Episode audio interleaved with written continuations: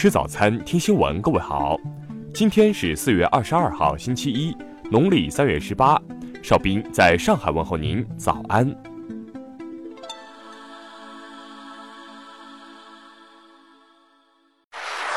首先来关注头条消息。据媒体报道，江西少女叶叶于本月十二号在家被订婚对象许俊用菜刀残忍杀害。案发前，许俊曾对朋友表示。就是还了彩礼，也要把叶叶杀掉。叶叶和许俊在相亲中认识，两人在短短的二十二天内就进入订婚程序，变成名义上的夫妻。为了结婚，许家向亲戚借钱，向银行贷款，还雇媒婆撒谎称有多套房。不骗你，怎么能把你娶到呢？许俊曾亲口对叶叶说。而在订婚之后，察觉到不对劲的叶叶坚持退还彩礼，解除婚约。未曾想，血案在毫无征兆中突然发生。将叶叶杀害后，许俊随后投案自首。有村民表示，当地悔婚现象很多，因双方接触时间太少，之后会出现各种各样的问题。关于彩礼纠纷的案件，年年都有。听新闻早餐知天下大事。最高法院院长周强昨天表示，去年共有五千一百五十九名老赖。因拒不执行判决裁定被判刑，审结此类犯罪案件共三百九十件。韩国海洋警察厅昨天宣布，在八号至十九号期间扣押了五艘中国渔船。韩联社报道称，这五艘中国渔船因涉嫌违法而被扣押。据侵华日军南京大屠杀遇难同胞纪念馆官方微博消息，南京大屠杀幸存者王福义于昨天去世，终年九十二岁。报告显示，我国医师数量过度集中在大城市三甲医院，城乡基层，特别是农村和偏远山区，医师数量十分有限。四川省红十字基金会在水滴公益募款平台上发起的紧急支援四川凉山森林火灾项目，共筹集善款三百零四万九百一十一元，将全部用于慰问三十名救火英雄家属。视觉中国昨天发布声明称。当日网传的公司网站部分恢复上线，实际情况为公司进行阶段性内部整改测试并已结束，网站并未恢复上线。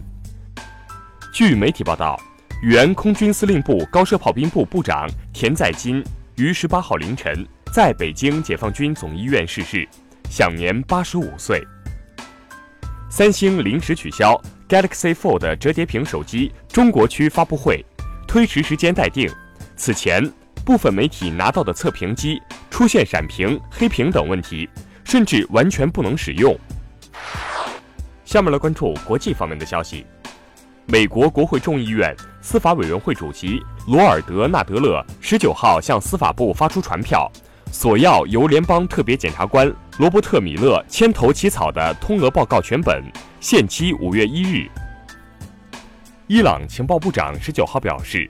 伊朗情报机构已经识别由美国中央情报局两百九十名特工在伊朗以及中东地区其他多个国家组成的间谍网络，已经逮捕几十人。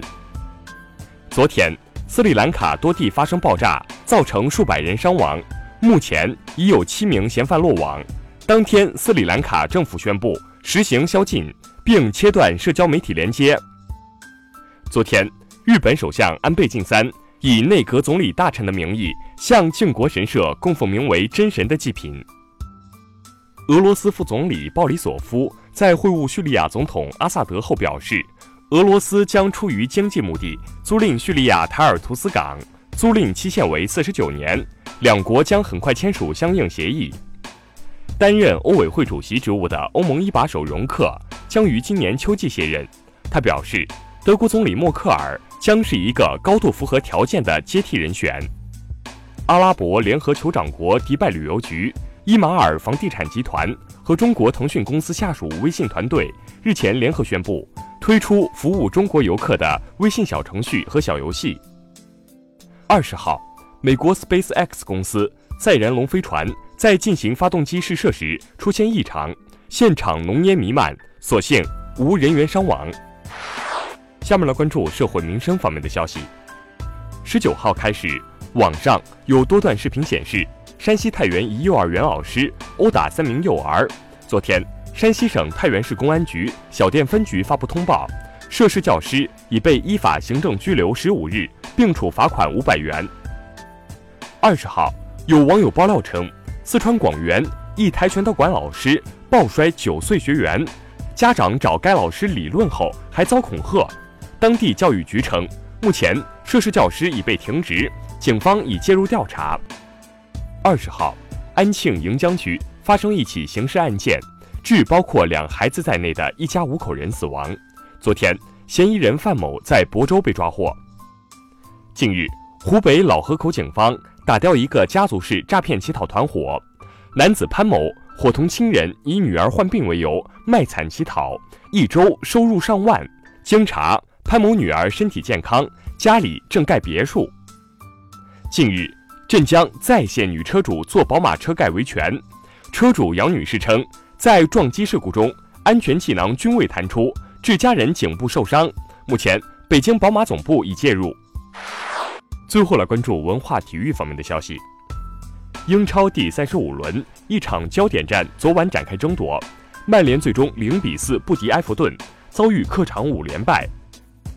在昨晚举行的中超联赛中，武汉卓尔主场迎战上海申花，最终一比一战平。中国第一代钢琴家。乌伊利二十号在新加坡去世，享年八十九岁。哈尔滨地标索菲亚教堂预计年底前完成修缮，再开馆，门票价格每人次十五元，凭有效证件的学生、老人等可享半价优惠。以上就是今天新闻早餐的全部内容，请微信搜索 xwzc 零二幺，也就是新闻早餐拼音首字母再加数字零二幺。如果您觉得节目不错，请在下方拇指处为我们点赞。一日之计在于晨，新闻早餐不能少。咱们明天不见不散。